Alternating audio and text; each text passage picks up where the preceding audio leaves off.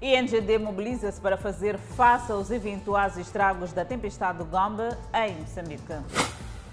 Assentos estragados perigam a saúde e integridade física dos passageiros nos transportes.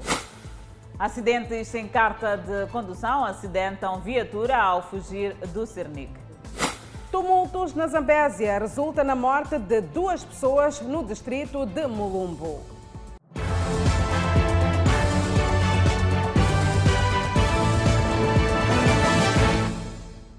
Boa noite, estamos em direto e em simultâneo com a Rádio Miramar e com as plataformas digitais. Cerca de 580 mil pessoas poderão ser atingidas pela tempestade tropical Gombe nas províncias de Nampula e Zambésia. A bacia do Licunco já está sob alerta máximo. A tempestade tropical Gombe já se encontra no canal de Moçambique. Esta terça-feira, houve uma reunião de emergência do Conselho Técnico de Redução de Risco de Desastres para avaliar o nível de prontidão nas regiões que serão atingidas por este fenômeno. Nampula, Zambésia, Niassa, Cabo Delgado e Sofala são as províncias na rota da tempestade Gombe. O sistema formou-se no passado dia 6 de março no Madagascar.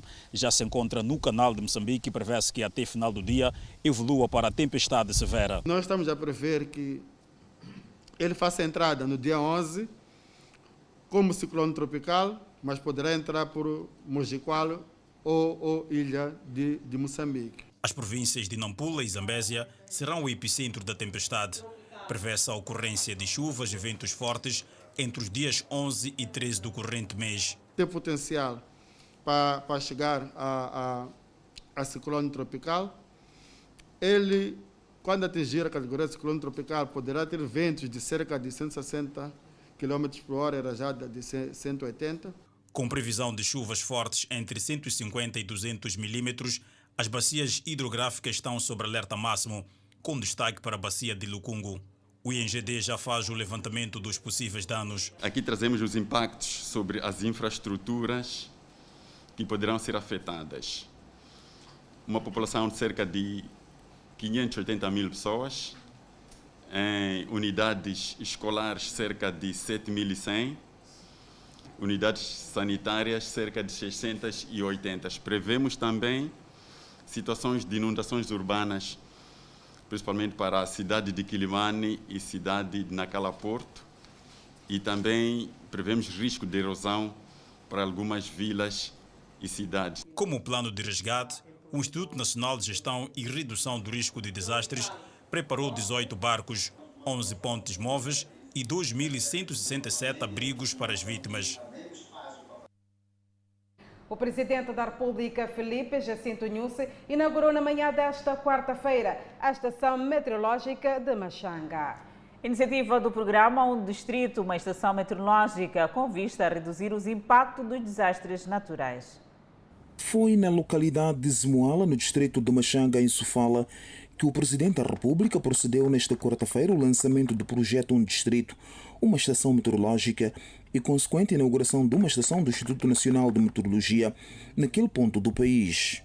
A infraestrutura dotada de equipamento de ponta faz plano de um investimento de 700 milhões de meticais que culminará com a implantação destes serviços em vários distritos do país. O Presidente da República precisou que nos últimos anos o país conseguiu evitar maior número de perca de vidas graças aos radares meteorológicos e sistemas de recepção de imagens por satélite, destacando a importância dos serviços de meteorologia. O nosso país, a cobertura da nossa rede de estações meteorológicas ainda não permite atender às necessidades destes serviços em todo o território nacional.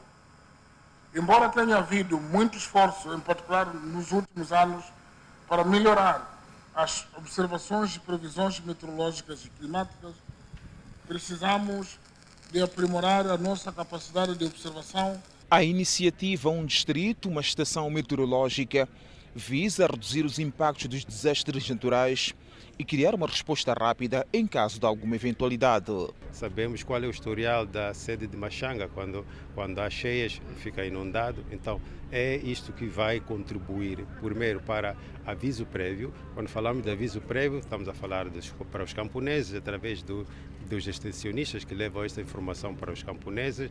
É sabido que todos os anos o Instituto Nacional de Meteorologia, no mês de agosto, lança aquela que é a previsão sazonal. O diretor do Instituto Nacional de Meteorologia fez saber que com a dispersão dos serviços existentes, há toda uma necessidade de se acrescentar mais estações de meteorologia no país. Essas estações que correspondem aos olhos dos meteorologistas que se encontram nos centros de previsão, quanto mais pontos de observação formos ter, melhor é a qualidade da previsão meteorológica que o Instituto Nacional de Meteorologia poderá providenciar aos seus utilizadores. O projeto visa instalar no país 103 estações de meteorologia até 2040. Numa primeira fase, que vai até 2024, serão instaladas 52 estações de meteorologia, sendo que 14 já se encontram em funcionamento.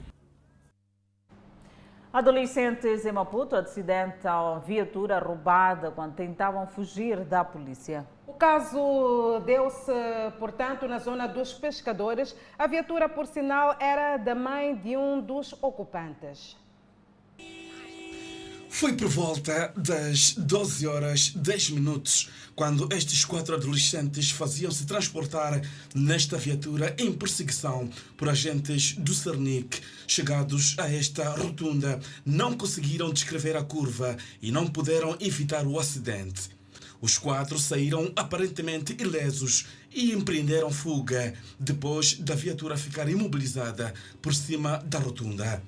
Neste caso, houve a velocidade excessiva por parte desse condutor, que não conseguiu controlar a viatura e despistou. A viatura deste casal foi colhida de surpresa. Praticamente eu fiquei em pânico, até parece que descia do carro antes dele, né?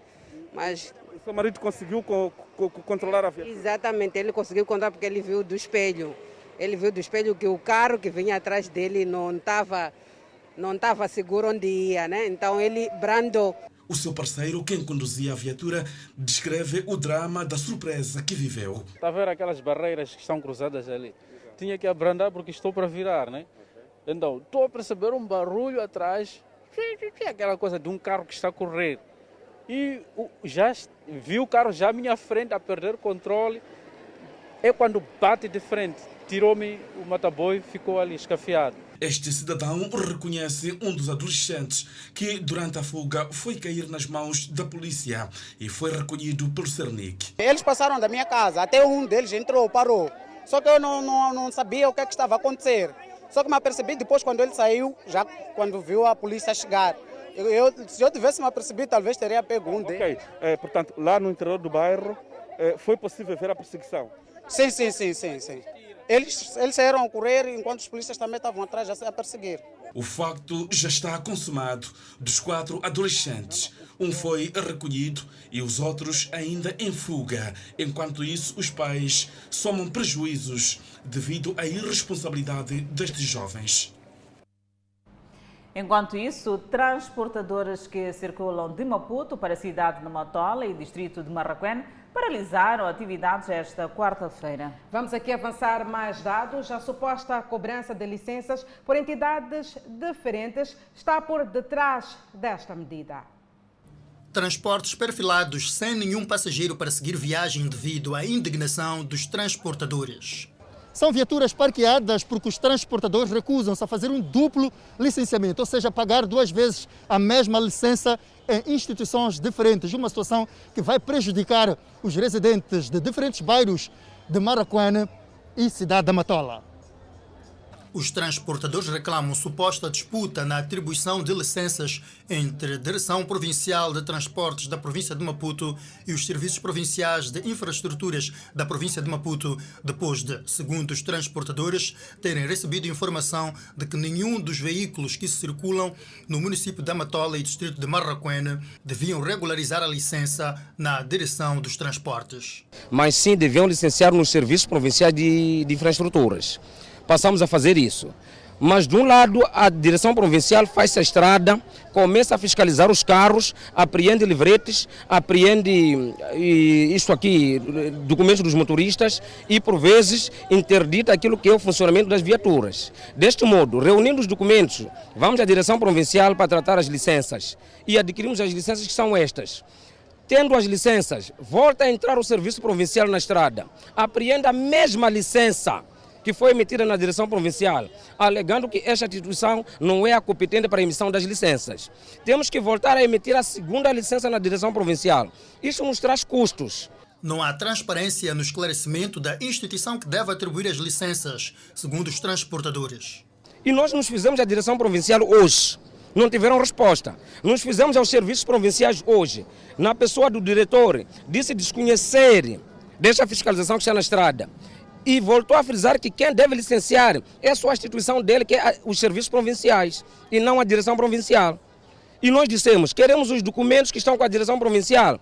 Ele disse que não, vos damos um prazo de cinco dias, consoante aquilo que está escrito no papel, para vos entregar os, os documentos. E as viaturas como é que vão funcionar? Diz que deve andar na base daquela guia. E nós não queremos a guia, queremos as nossas licenças, porque esses carros aqui pagaram 5 mil meticais de licença para poder operar. Transportadores apelam à Direção Provincial de Transportes da província de Maputo e os serviços provinciais de infraestruturas da província de Maputo que coordenem nesse aspecto para evitarem que os passageiros fiquem prejudicados com a falta de transporte. Tem, tinha que haver entre elas, as duas instituições, um único caminho para a facilitação do, do, do, dos transportes na, na, na via pública. Porque nós estamos a servir as massas. As pessoas sofrem enquanto os carros tiverem apreendido ah, os seus documentos. Não podemos andar porque a polícia também, por sua vez, exige aquilo que é legalidade. Não posso andar na estrada sem uh, minha própria carta. Não posso andar na estrada sem a carta do, do, do, da viatura. Então implica paralisação. A Direção Provincial dos Transportes e Comunicações prometeu a Miramar para esta quinta-feira o esclarecimento do assunto. E por falar nestes serviços de transporte, transportes semicoletivos colocam em risco a saúde dos passageiros. A falta de segurança e higiene é o que se vê em muitos autocarros e os transportadores dizem que não têm tempo para fazer face. Uma imagem que diz muito e preocupa igualmente. Transportes semicoletivos com assentos cansados pregos à vista nos assentos, um cenário de total degradação naqueles transportes. Dona Georgina conta que já foi vítima deste tipo de situações. Aconteceu, não arranja bem os carros desse chapéu. Acontece isso. Mesmo onde Mirasgog, confero. É aqui, só que não saiu sangue. Não acontece isso. Outras vezes o que aconteceu? Conte-nos a história, como é que foi? Ah, nunca aconteceu nada sobre mim. Ou uma pessoa quer subir, quando quer subir, arrancar o carro, quer cair no chão. Acontece isso. Faz esse chapéu.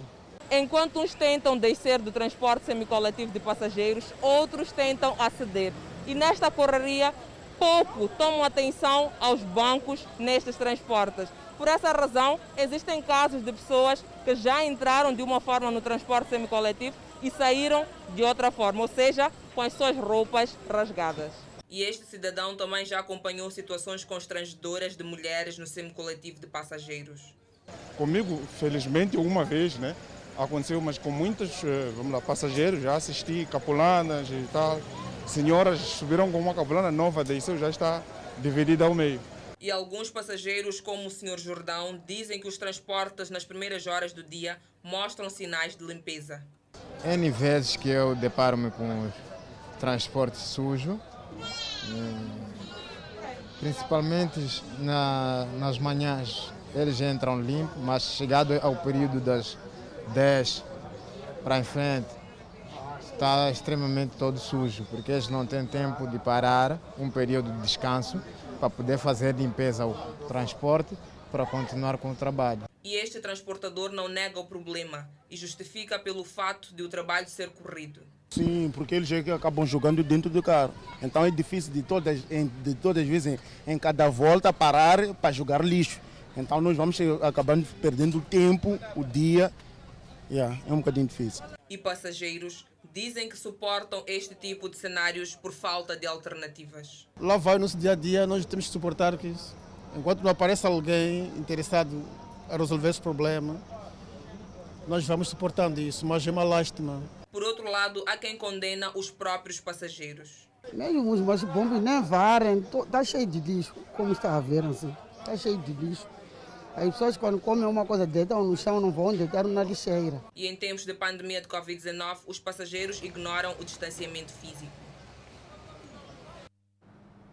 Escolas de condução da cidade e província de Maputo recuam da decisão de aplicar novos preços para as aulas de condução. A medida surge após a autoridade reguladora de concorrência ter suspenso a decisão da Associação das Escolas de Condução. Preços congelados por ordem da autoridade reguladora da concorrência. Para já, as escolas de condução ficam com os preços com que entraram este ano. A proposta da Associação das Escolas de Condução de Moçambique é de 9.500 meticais a 11.500 para ligeiros e pesados. Uh, de momento, nós continuamos a usar a tabela da escola, não a que deveria vigorar a partir de 1 de março, porque recebemos, né, através da associação, uh, um comunicado informar que de momento nós não podemos utilizar a tabela porque ainda está uh, sobre a autoridade reguladora. Então a escola continua com os preços antigos a vigorar neste momento. Os novos preços chegaram a entrar em vigor a 1 de março, mas a autoridade reguladora da concorrência travou o reajuste uniforme por considerar a ação ilegal. As escolas têm outro entendimento. Até que no início, nós, no dia 1, nós demos uh, o valor da tabela atual. Só que depois cessamos. Ficamos a usar a tabela antiga mesmo. Ficamos à espera da resposta do, da associação. Candidatos a condutores são a favor da suspensão da medida. Acho muito bom por terem eliminado esse aumento, né? Porque nem todos têm condições né, para tirar a carta de condução e visto de, e agora é sonho de muitos jovens né, tirar a, a carta de condução. Então achei muito bom manter o valor e por mim até iam deixar assim para sempre. Ah, será difícil entrar com esse valor de 11,5 porque as condições também não permitem. Então será difícil entrar para a escola. Então eu acho que foi uma boa opinião parar com o aumento. As escolas de condução recuaram da decisão, mas aguardam o encontro que está marcado para esta quinta-feira entre a autoridade reguladora da concorrência para se pronunciar em torno da decisão tomada pelas escolas de condução. Enquanto aguardam o pronunciamento da autoridade reguladora marcada para esta quinta-feira, os novos preços ficam arquivados. Estrada circular de Maputo com novos sinais de velocidade junto às rotundas. A medida visa reduzir os acidentes de aviação nestes locais. Os sons que servem para alertar o automobilista sobre a aproximação a um obstáculo e, para o caso, rotundas. Bandas sonoras que ainda não se mostram suficientes para a redução de acidentes de viação na estrada circular de Maputo. Para reduzir acidentes de viação, sobretudo nas rotundas, a concessionária da via está a colocar novos sinais de trânsito. Nas proximidades das rotundas, a velocidade máxima deve ser de 40 km por hora. Com este sinal de, de, de, de com essa nova iniciação de pôr os sinais de 40, 30, é muito bom. Se evita mais acidentes muito frequentes aqui nas rotundas. Muito mesmo, muito mesmo. Pior de noite. Este é o local de permanência da Polícia de Trânsito para o controle da velocidade, aqueles que excedem a velocidade. Se antes aproximar ou contornar a rotunda a 60 km por hora não era problema, hoje, com os novos sinais, pode refletir em multa para o condutor. O cerco pode ficar mais apertado para automobilistas desatentos, fixos neste sinal de 60 km. Praticamente, aqui só temos um sinal de 60. E praticamente para quem vem, vem de lá e não tem conhecimento, pode chegar aqui, não ter intenção de reduzir e pode, e, e, e pode andar uma velocidade de 60. Quem vive próximo ao local sobretudo desta rotunda próxima à Casa Jovem, também conhecida por Chupoco, dado o número de acidentes no local, considera a medida assertiva sem deixar de lado o fator humano. Estão a fazer bem, os novos sinais estão a gostar, mas o condutor também tem que estar sempre atento. Sim, é tudo. Vive por aqui, este é um local onde é crítico para ser para acidentes aqui. Sim, é um local muito crítico porque pá, mesmo já, as rotundas elas são muito grandes, demasiadas, que o condutor não consegue controlar. É só ver daqui para aqui. Esta é mais uma medida com vista a travar os casos de acidente de viação nesta via, depois da correção das rotundas da circular de Maputo, consideradas a causa dos acidentes de viação. Seguimos com mais notas. Mais um reforço para a iniciativa Um Distrito, Um Banco na província de Sofala. A nova agência bancária localizada em Maringue, segundo o presidente Felipe Jacinto Nhusse, é fruto da paz. Nhusse falava na tarde desta quarta-feira na vila sede do distrito de Maringue, em Sofala, onde inaugurou mais uma instância bancária. O presidente da República lembrou que a instalação deste banco neste ponto do país é fruto da paz que se registra nesta região do país. Esteve sob ameaças fortes da auto-intitulada Junta Militar da Renamo.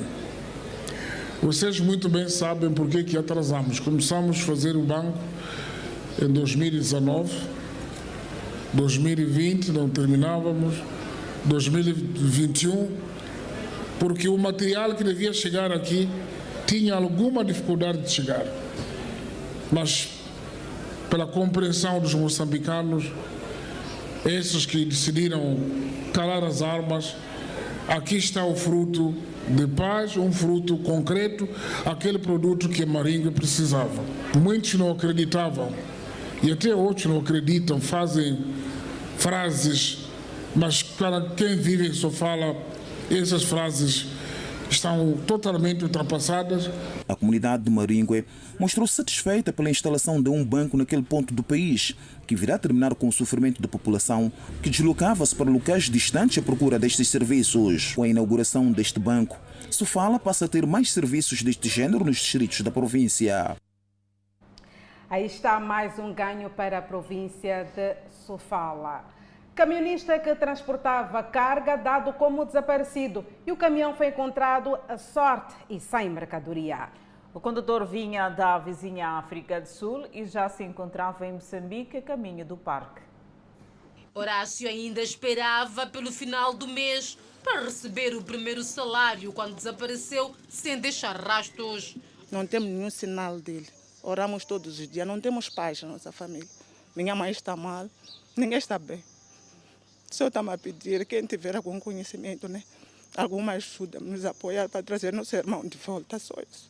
Horácio Olímpio Zavala transportou mercadoria da África do Sul a Moçambique, como habitual, mas desapareceu junto com a mercadoria e o caminhão recuperado, com posição de volta à África do Sul. Chegou no território nacional, saiu da báscula, então quando saiu da báscula ligou para a esposa a dizer que vai só deixar o caminhão no parque dentro em breve estaria em casa e que não chegou de acontecer. Então, eh, o patrão, por sua vez, submeteu o caso na esquadra. Nós, como a família, não chegamos a ter a informação do patrão. Há duas semanas que o camionista e mecânico desapareceu e a família acusa a empresa de transporte de carga de pouco fazer para o esclarecimento do caso. Nós fomos dado conhecimento através da esquadra e que tudo indica é que nós como irmãos do Horácio, para nós desapareceu. Nós queremos que ele apareça e tudo vai ser esclarecido quando ele cá estiver. Mas o patrão parece que está interessado apenas com a mercadoria. E nós, como irmãos, para nós ele foi sequestrado, ele está desaparecido. Não, nunca. Em toda a vida, nunca. Ele foi caminhonista já há anos. Nunca passou por alguma esquadra, por alguma coisa em si, nunca. Nunca ouvimos falar nada. Contactamos a empresa e afirma que é de todo o interesse o aparecimento de Horácio para esclarecer as dúvidas. É que nós estamos a fazer tudo, tanto a pessoa, o nosso trabalhador, assim como a mercadoria, mas a polícia dizem temos que ter um bocadinho de calma. Estamos aqui à espera que a Cernic diga alguma coisa. O jovem Horácio era trabalhador desta empresa há cerca de duas semanas. Os colegas afirmam que casos de sequestro e desaparecimento de material de construção não é a primeira vez que acontece na empresa. Dois colegas já foram sequestrados do lado sul-africano. Felizmente foram resgatados com vida, mas a mercadoria nunca mais apareceu. A polícia já foi comunicada e o Serviço Nacional de Investigação Criminal está no terreno a investigar o caso. Duas pessoas perderam a vida e outras tiveram ferimentos durante uma manifestação contra a proibição do uso da moeda malauiana, o Quacha. O facto ocorreu no distrito de Mulumbo, na província da Zambésia. O comandante provincial da Polícia da República de Moçambique, na Zambésia, afirma que o baleamento não foi intencional. A classe manda esclarece ainda que o incidente ocorreu quando a população pretendia vandalizar o posto policial do posto administrativo de Corromana, no distrito de Mulumbo. E porque a situação de tranquilidade ainda não voltou à normalidade, o comandante provincial da PRM da província de Zambésia, a Glass Manda, avança que foi despachada um contingente policial, forma então a ir garantir aquilo que é o nível de segurança por parte das comunidades. No entanto, aventa-se ainda a possibilidade de haver alguma revolta por parte da comunidade no tocante a dois cidadãos que foram alvejados mortalmente na sequência então desta disputa entre a polícia e a população na sequência da implementação do uso da moeda nacional naquele posto administrativo. É de lei que é que prevarica deve ser tomado medidas. Os cidadãos não foram, portanto, soltos. Permaneceram encarcelados, até aqui estão encarcelados mas porque também a pressão era maior e havia tendência forte de destruição do posto policial e na tentativa de conter os ânimos, dois cidadãos foram alvejados mortalmente. Uma das ações levadas a cabo pela polícia no posto administrativo foi a contenção dos ânimos por parte da população para que esta não pudesse vandalizar as infraestruturas públicas daquele posto administrativo. Neste momento, posso garantir de que a situação de ordem pública no posto administrativo de Coromana, no distrito de Mulumbo, está controlada. Apesar dos esforços levados a cabo pela polícia em amainar os ânimos da população, vários segmentos da sociedade civil condenam a atuação dos agentes da polícia, que culminou com o baleamento mortal de dois cidadãos em um estado grave e quatro cidadãos detidos. E o Centro de Saúde Matola Santos já não registra enchente de águas pluviais, mas ainda assim continua encerrado. A chuva de dezembro deixou marcas no bairro da Matola A, no município com o mesmo nome. Marcas que se estendem ao Centro de Saúde Matola Santos, por continuar encerrado devido à inacessibilidade, algo que afeta os utentes.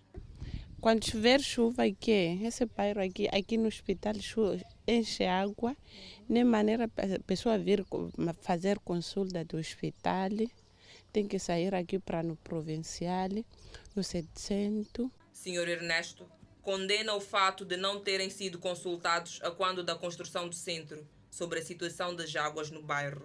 Este vieram aqui construir sem consultar os vizinhos aqui.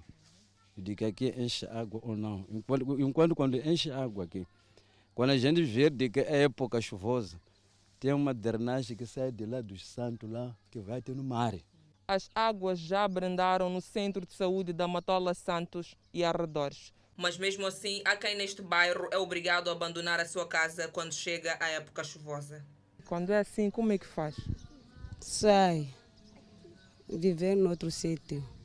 É. Por outro lado, Zubaida, que ajuda sua mãe na horta, já não tinha como capinar devido às inundações naquele ponto próximo ao centro de saúde. Enche água, entra dentro das casas, estraga as coisas. Até esse final do ano, muita gente não passou aqui nas casas, foram passar em casa de familiares por causa de água. Hum. Mas agora que abrandou, já estão a respirar dali? Sim. O exterior continua lamacento, mas o interior já está a ser organizado para a reabertura ainda esta semana, segundo a Direção Distrital de Saúde, Mulher e Ação Social. Guerra na Ucrânia provoca a subida do preço do petróleo. Afinal de contas, também já se passam duas semanas após a eclosão desta guerra entre a Rússia e a Ucrânia. São notas informativas para conferir logo a seguir o intervalo. Até já. Eu falo Moçambique que está de volta. Passam já duas semanas após a eclosão da guerra entre a Rússia e a Ucrânia. A Ucrânia viu novamente milhares de cidadãos a deixarem o país e neste ponto está o nosso correspondente a trazer mais detalhes. Um longo caminho pela frente. Um percurso difícil. Ainda é preciso enfrentar o frio intenso. E o cenário de guerra fica para trás pouco sobrou em Mariupol, região que foi alvo constante dos ataques russos. Não temos eletricidade, não temos o que comer, não temos remédio, diz essa moradora. O governo russo concordou em abrir corredores humanitários para a saída de refugiados em pelo menos quatro cidades. Mas quem tentou ir embora enfrentou muita dificuldade. Tudo está minado, as saídas da cidade estão sendo bombardeadas. As negociações não foram bem sucedidas. Para nós é mais seguro ficar no subsolo e nos abrigos, diz esse policial de Mariupol. Em Irpin, mulheres, crianças e idosos atravessaram um rio em uma ponte improvisada. Os homens precisam ficar. Essa criança chorou e entrou em desespero ao se despedir do pai. O menino vai para um lugar seguro na Polônia. Já o pai veste o uniforme e carrega uma arma. Vai defender a cidade da invasão russa. Victoria é mais uma dessas mulheres que estão deixando a Ucrânia. Ela vivia em Dnipro, leste do país, e chorou quando chegou à fronteira da Polônia. No Dia Internacional da Mulher, ela deseja apenas uma coisa: que possamos voltar, todas as mulheres, crianças, ao nosso país de origem, porque o amamos muito, desabafa. Grande parte das pessoas que lotam as ruas de Lviv deve seguir para as fronteiras nos próximos dias. Segundo a ONU, a guerra já fez com que 2 milhões de ucranianos se tornassem refugiados. E com a escalada do conflito, esse número deve chegar a 5 milhões nas próximas semanas. O êxodo em massa caracteriza a maior crise de refugiados dentro da Europa desde a Segunda Guerra Mundial. E a partir de agora, são os mais pobres, os mais vulneráveis que devem começar a fugir. Os ataques russos deixaram mais de 60 hospitais sem funcionar na Ucrânia. As autoridades não conseguiram entregar suprimentos médicos essenciais às comunidades da linha de frente devido à falta de corredores humanitários. Em Odessa, os próprios moradores se uniram aos militares e montaram uma enorme barreira na entrada da cidade. Em Kherson, cidade dominada pelos russos, protestos são registrados diariamente. O Ministério da Defesa da Rússia divulgou novos vídeos de tanques e veículos militares durante uma operação especial. Um relatório publicado pelo Instituto para o Estudo da Guerra revela que as forças russas devem atacar a capital Kiev em até quatro dias. O texto diz que a região está quase cercada e que os russos estão levando suprimentos para essas áreas. E à medida que a invasão da Rússia à Ucrânia se intensifica, os apelos para boicotar o petróleo russo têm aumentado. Pois é, Adelaide, mais de 400 organizações em 50 países pediram aos seus governos que deixassem de utilizar a energia russa. A Comissão Europeia propõe a eliminação progressiva da dependência de combustíveis fósseis russos antes de 2030. Numa análise do mercado petrolífero publicada pelo Instituto de Oxford, para estudos de energia, a Rússia está classificada como o segundo maior produtor de petróleo bruto do mundo, representando 14% da produção total mundial em 2021. Cerca de 60% das exportações vão para a Europa e 35% para a Ásia. Especialistas concluem que só a Europa fornece à Rússia cerca de 382 milhões de dólares por dia em troca de petróleo. Da Europa, um dos países mais dependentes do petróleo, gás e carvão mineral da Rússia é a Alemanha, cuja parcela do gás natural russo no consumo aumentou de 40% para 55%. Também no fornecimento de petróleo, a participação da Rússia aumentou 10 pontos percentuais no mesmo período de 38% para 42%.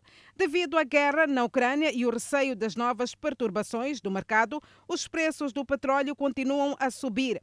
Na segunda-feira, dia 7 de março, o custo de um barril de petróleo bruto Brent subiu para 139 dólares, aproximando-se do seu preço recorde de 147,50 dólares alcançado em 2008. O petróleo bruto Brent estabelece o valor de referência de cerca de dois terços do petróleo mundial. Segundo o relatório do Instituto de Oxford, os analistas esperam este ano um preço médio do petróleo de cerca de 116 dólares por barril. Para além da subida dos preços estarem a beneficiar a Rússia, estão também a ter um impacto negativo nas economias ocidentais. Assim, a procura de alternativas ao petróleo russo, bem como formas de contrariar os aumentos dos preços de energia, tornou-se ainda mais urgente. Uma nação que atendeu o chamado foram os Estados Unidos da América. O presidente Joe Biden proibiu o seu país de comprar petróleo e gás russo. A justificação é que o seu país não pode subsidiar a guerra de Putin. Nos Estados Unidos da América, o petróleo e os produtos petrolíferos da Rússia representam menos de 10% das importações americanas nesse setor. E depois do embargo às importações de petróleo e gás russo dos Estados Unidos da América e Reino Unido, a União Europeia prepara mais sanções contra a Rússia e o presidente da Ucrânia garante que está aberto ao diálogo. O impacto econômico destas sanções é o que Danissa Moiane irá analisar agora. É contigo.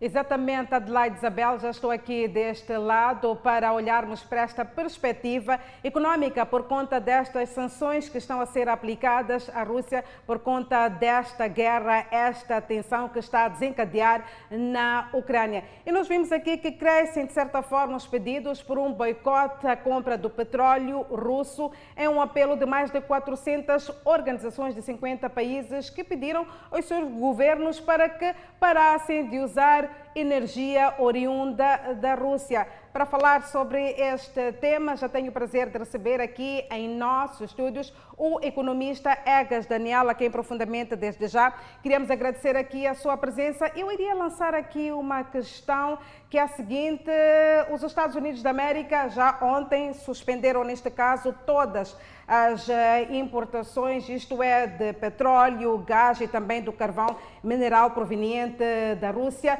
Qual é o peso do petróleo da Rússia para o mundo em geral? Vamos olhar por cada continente e também de acordo com cada necessidade.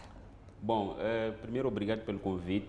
Eh, em termos gerais, eh, basicamente a Rússia é um dos maiores produtores de petróleo a nível mundial, se não o segundo ou o terceiro. dos cerca de 100 milhões de baris de petróleo que são produzidos por dia, significa que a Rússia é responsável eh, por 10,7% praticamente em média, oscila este número, o que significa que 10% da produção mundial eh, de petróleo vem da Rússia. E destes, boa parte é exportada, claro, para os países eh, da Europa, mas boa parte vai para a China, cerca de 30% das exportações deste petróleo da Rússia vão para a China. E depois, Estados Unidos, que é o país que está a aplicar as sanções, naturalmente importa da Rússia menos de 10%. O peso para os Estados Unidos não é tanto quanto os outros países, como a China, como alguns países também do leste europeu, assim como a Alemanha e a Hungria, a Lituânia, aqueles países que geograficamente estão próximos da Rússia.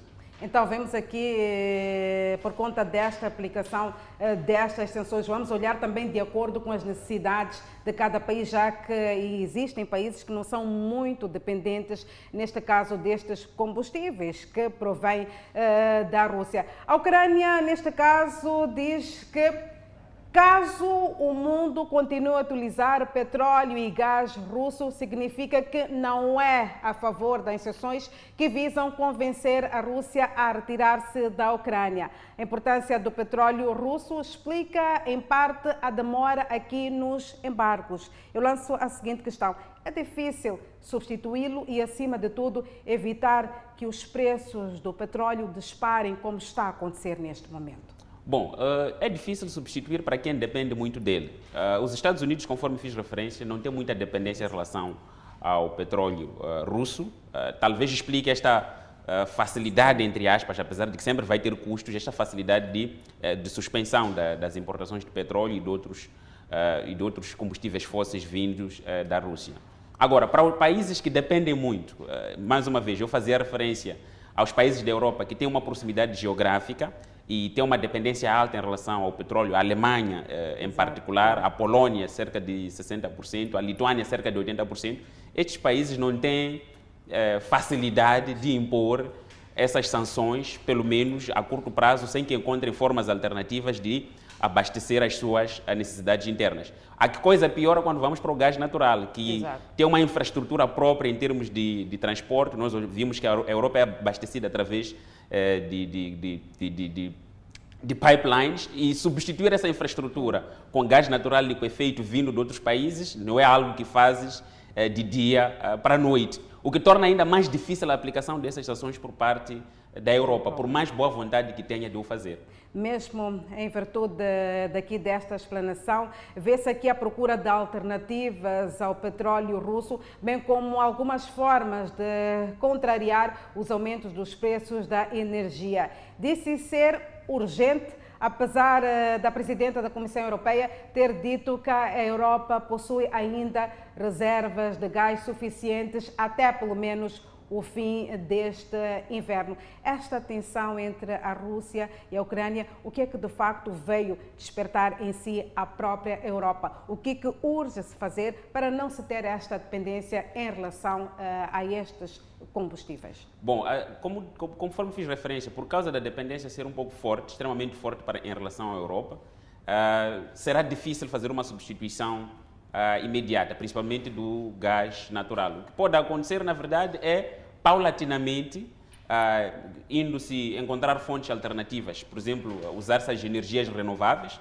para a produção uh, da eletricidade, que na verdade tem como maior fonte de produção na Europa o, o, o gás natural. E para o caso do petróleo, eh, como eu disse, é mais fácil substituir do que o gás, mas é preciso uh, que os maiores produtores, como a Arábia Saudita, a Venezuela, aqueles que produzem e exportam, estejam dispostos a oferecer quantidades no mercado que substituam a, a produção da Rússia para permitir que os preços não subam, pelo menos ao ritmo que nós estamos a observar. Mas se tivermos alguma uh, rigidez na, na, oferta, no aumento da oferta do petróleo, o que vai funcionar é a lei da procura e oferta. Limitada a oferta, com maior procura, vai gerar um preço cada vez mais alto do preço de barril de petróleo no mercado internacional. Mas nos deparamos aqui com uma outra situação. Uma das alternativas, por exemplo, para a aquisição do petróleo e também do gás está focada exatamente no Médio Oriente, que muito bem havia referenciado, mas aqui também não há uma total confiança. Neste caso, que trabalho é que pode ser feito e que responsabilidade também se pode acrescer aqui para a África, em, participa, em particular falo de Moçambique, quando nós falamos aqui da política eh, de eh, produção. Bom, realmente, de facto, é difícil controlar. Abrimos, vemos aqui, de facto, uma nova oportunidade que também vai surgindo para outros eh, continentes. Sim, é uma oportunidade, mas de longo prazo. É uma oportunidade para quem vai saber aproveitar. Eh, é uma oportunidade para quem tem, primeiro, eh, hidrocarbonetos, tem, por exemplo, gás natural ou tem o mesmo petróleo que pode usar para substituir eh, as importações, tendo refinarias internas. Mas para o caso concreto de Moçambique, temos gás natural e perspectivamos também ser um dos maiores exportadores de gás natural. Talvez é, é também um uma demonstração clara de que Moçambique precisa trilhar num caminho onde usa o gás natural para poder produzir eh, combustíveis líquidos que precisamos a nível interno e reduzir essa dependência e evitar que, de facto, tenhamos que eh, comprar esta flutuação de preço internacional uh, de, de, de, das diferentes commodities que o país depende, principalmente o petróleo. Vamos juntos acompanhar esta peça de reportagem, é mesmo para poder recordar. O presidente ucraniano agradeceu ao presidente dos Estados Unidos da América, Joe Biden, por proibir petróleo, carvão e gás russos dos mercados norte-americanos num comunicado registrado nesta terça-feira, porém foi enviado hoje. Vamos juntos acompanhar esta nota de reportagem. Biden proibiu o petróleo russo e outras importações de energia para os Estados Unidos, pressionando o líder russo Vladimir Putin para interromper o ataque à Ucrânia e mais marcas globais. Biden reconheceu que a proibição das importações de energia russa, que tem um apoio bipartidário, elevaria os preços de energia nos Estados Unidos da América. A Grã-Bretanha diz que pretende eliminar gradualmente as importações de petróleo russo até o final de 2022. A União Europeia planeia reduzir a dependência do gás russo este ano em dois terços. Mais de 2 milhões de pessoas fugiram da Ucrânia e centenas de milhares ficaram presas sem acesso a remédios ou água potável, desde que Putin lançou a invasão há quase duas semanas. Doutor Egas, temos aqui, por exemplo, são dois lados. Temos o lado das sanções impostas, que de facto estão a apertar a economia da Rússia, mas também temos o outro lado, que é este drama humanitário que neste momento está-se a viver. Estamos a falar de cerca de 2 milhões de refugiados. Estima-se que nas próximas semanas este número também possa aumentar. Está-se a falar de cerca de 5 milhões de refugiados. Só na Polónia está-se a dizer que já chegaram 150 crianças. É verdade que os outros países que estão ao redor da Ucrânia estão a oferecer a sua solidariedade, mas também esta solidariedade tem um certo prazo. Estamos a falar destes refugiados que terão que viver lá. Existe este drama do mercado do trabalho. Esta tensão, o que é que vai acarretar para o mundo futuramente? Bom, é para o mundo e para a Europa em particular. A Europa já viveu um drama de refugiados eh, na, no, no, passado e está ainda longe de terminar. Uh, se nós olharmos para esta, para, este recente, para esta recente onda de refugiados, eh, tendo em conta os custos que já foram incurridos no passado, tipo, o FMI estimou, em 2016, que um refugiado, praticamente por ano, tem um custo de 12 mil euros. Se você multiplica isso por 2 milhões de refugiados, são cerca de 24 mil milhões, ou os brasileiros dizem 24 bilhões de euros, eh, para lidar apenas com esses 2 bilhões que ainda vão crescer. E a Europa, no passado, já gastou cerca de 9 a 10 eh, mil milhões de euros em refugiados. Significa que terá que duplicar, terá que triplicar ou quadriplicar em função do tempo em que o conflito irá se manter, em função do drama humanitário que se vai criar, claro, em função do número de pessoas que ainda espera-se que aumente. Então, quando muito, vai pressionar muito o orçamento destes países. No mercado de trabalho, nós sabemos que não há flexibilidade, por exemplo, de integração dos refugiados no mercado de, de trabalho. É preciso um tempo de integração. Enquanto não há esta integração flexível, há estes custos que os Estados devem incorrer, que mais tarde, na verdade, podem pôr em causa o orçamento, as prioridades desses Estados europeus em termos de lidar com outras prioridades que eles têm nos seus países. Doutor Egas, queremos agradecer profundamente a sua presença aqui no Fala Moçambique para falarmos do impacto desta guerra entre a Rússia e a Ucrânia. Para amanhã já está agendado um encontro entre os representantes da Rússia e também da Ucrânia, que vai acontecer, por sinal, aqui na África, na Turquia. Vamos ver o que é que este encontro irá ditar e, naturalmente, são notas informativas que poderá aqui acompanhar no Fala Moçambique. Adelaide Isabel, Agora é contigo. É verdade, e convido-lhe a um breve intervalo, mas importa salientar que uma mulher de 53 anos de idade escapa à morte após ser torturada por familiares. Saiba porquê logo a seguir.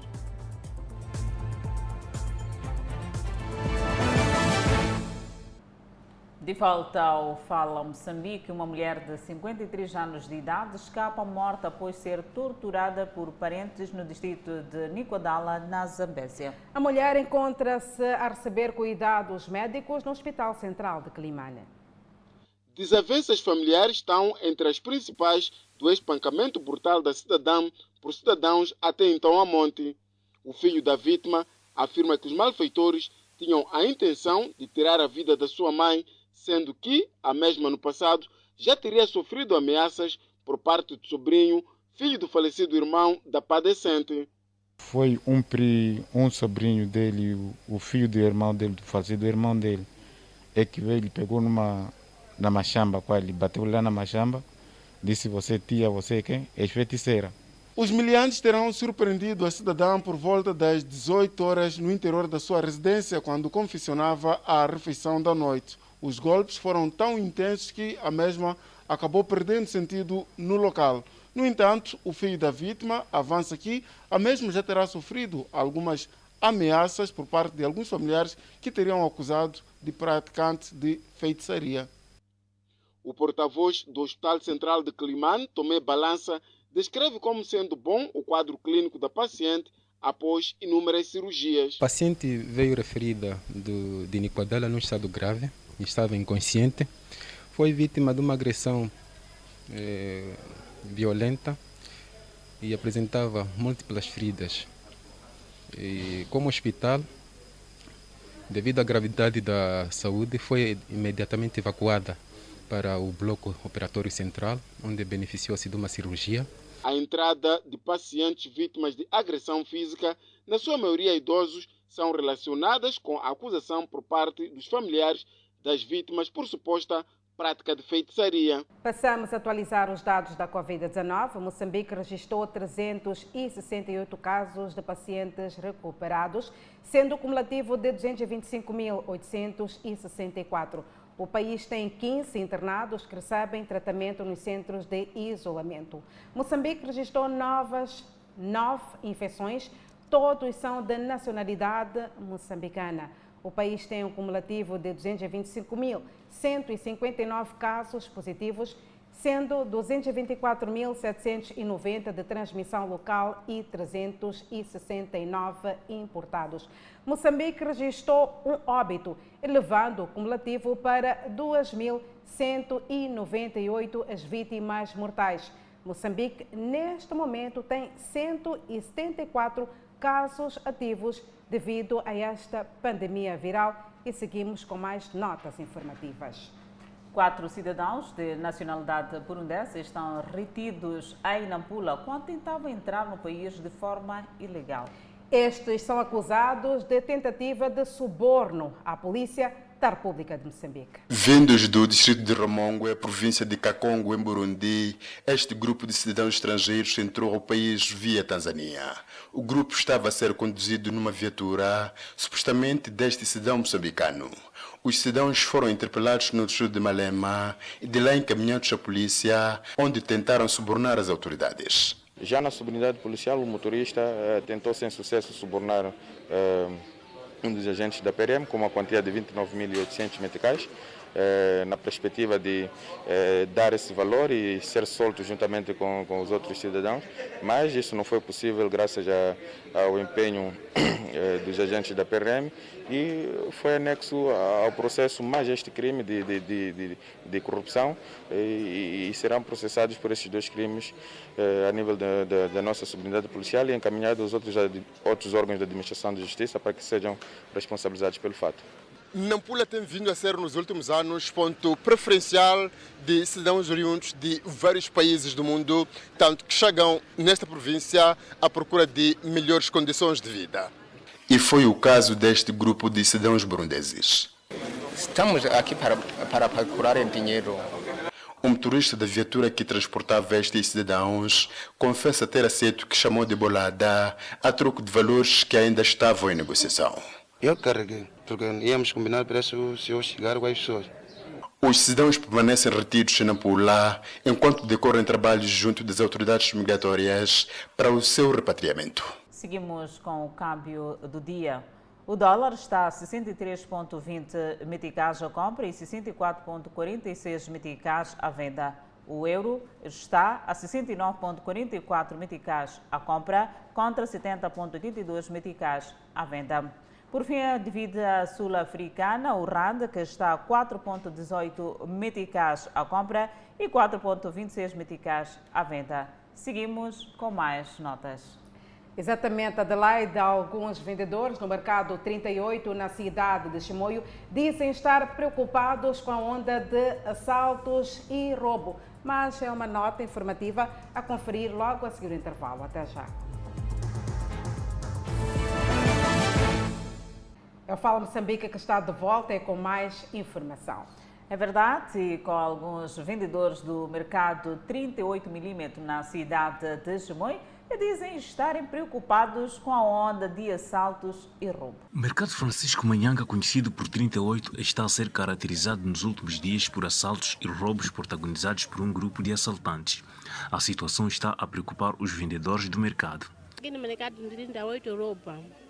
Costuma patufar armazém, patufar esses bares costumam vender, pessoas sacar os bolsos ambulante quando sai na machambeiro, né? Costumam ameaçar esses machambeiros, esses negociantes daqui. São assaltos nos estabelecimentos comerciais e roubos nos armazéns que acontecem à luz do dia. Estamos num dos estabelecimentos comerciais que foi visitado por supostos bandidos. Os mesmos, ao chegar neste local, espancaram o proprietário da baraca e apoderaram-se de valores monetários avaliados em 12 mil meticais e diversos bens. Atualmente, mesmo de estar a somar prejuízo, porque o negócio não está, portanto, a andar. Primeiro me bateram a mão, daí, ultimamente, é que me espancaram com garrafa. Aqui as atividades já pararam, nós não estamos fazendo mais atividades, nem para, nem para a alimentação, não estamos bebendo mais dinheiro da alimentação. O senhor Almeida Santos é guarda do mercado. O mesmo conta que está cansado de enfrentar ladrões quase todos os dias. Eu começou a fugar assim, diz que você está a fugar, vem aqui, vem aqui. Como era sozinho eu, voltou. Depois o outro veio também, voltou outra vez, veio aqui. Não se vinha fazer aquela nação tanto de roubar, continuou. O grito de socorro é o que se pede no mercado. Ajuda de polícia, para quê? Para nos ajudar um pouco. Encontrar-se fatores, para quê? Para fazer uma, a questão. O Mercado 38 é o maior grossista da província de Manica. O comandante da polícia em Cabo Delgado apela a uma maior vigilância aos residentes de Chiure para fazer face à entrada de terroristas nas comunidades. A cidadã em causa tem a sua casa no bairro Novo, na cidade de Climane foi durante a reabilitação da sua moradia em que a mesma viu-se impedida de continuar com os trabalhos, fato que veio a custar um prejuízo de mais de 50 mil meticais pelas avarias aos seus bens causados pela água das chuvas do domingo último.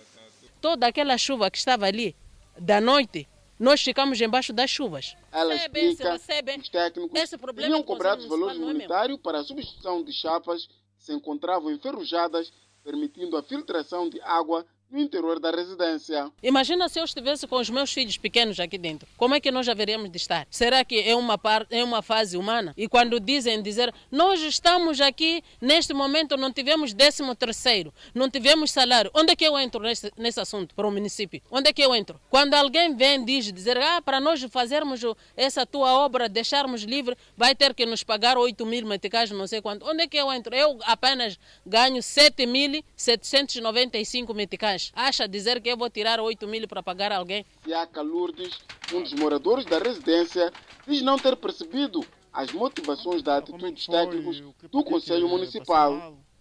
Não tínhamos onde dormir à noite. Passamos na casa de vizinhança aqui. Ele nos acolheu, passamos toda a noite aí. Como estão a ver, né? Todos os colchões estão molhados, todas as roupas, nossas mobílias estão aí dentro, televisor, tudo está aí dentro. O Conselho Municipal de Climane, sem gravar a entrevista, diz ter tomado conhecimento do sucedido e que oportunamente poderá se pronunciar quanto à atitude dos técnicos e decorrem trabalhos inteiros de identificação dos mesmos. E seguimos eh, com mais notas e desta feita o momento de observarmos um breve intervalo da Nissa, mas antes a previsão do estado do tempo para as próximas 24 horas. No norte do país, 31 de máxima, Lixinga 25 de máxima, Nampula 29 de máxima. Seguimos para o centro do país. Tete com uma máxima de 34, Quilimana 32 de máxima, Chimoio 29 de máxima, Beira 32. Já na zona sul do país, Vilanculo de máxima poderá registrar 32. A mesma previsão está para Inhambane, a cidade de Xaixai e Maputo, cidade capital de máxima, poderá registrar 34 graus Celsius e uma mínima de 23.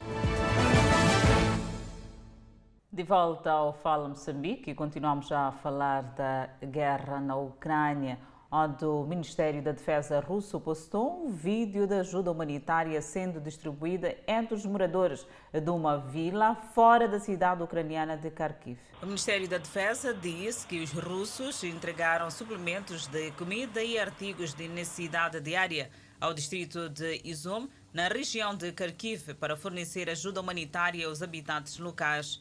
A ajuda humanitária foi entregue às áreas controladas pelas forças russas e retirada da presença de nacionalistas ucranianos. O Ministério da Defesa compartilhou esta quarta-feira imagens de blindados recolocando helicópteros de ataque em ação na Ucrânia. O primeiro vídeo mostra colunas de vários veículos blindados em movimento, com uma descrição que diz a unidade das Forças Armadas Russas continua a avançar para seus destinos bloqueando e assumindo áreas mantidas pelos nacionalistas de defesa territorial durante a operação militar especial na Ucrânia. O Ministério descreveu o segundo vídeo como helicópteros de aviação do Exército executaram missões atingindo veículos blindados das Forças Armadas Ucranianas. A tripulação do KA-52 voa a uma altitude extremamente baixa, localizou o alvo, bloqueou e lançou mísseis, destruindo os veículos camuflados. E os sul-coreanos foram às urnas para eleger o próximo presidente do país. O vencedor da eleição vai enfrentar desafios crescentes, incluindo o aprofundamento da desigualdade e o aumento dos preços das moradias, que pressionaram a quarta maior economia da África. Como os problemas atuais para os jovens em relação ao emprego e aos preços da habitação são sérios, votei num candidato que se comprometeu a apresentar contramedidas, disse um eleitor de 33 anos, Lee Sung-jin. E o Fala Moçambique fica por aqui. Muito obrigada pelo carinho da sua audiência. Já sabe que voltamos a estar assim bem juntinhos amanhã, à mesma hora, aqui no seu jornal. Até lá, fique bem.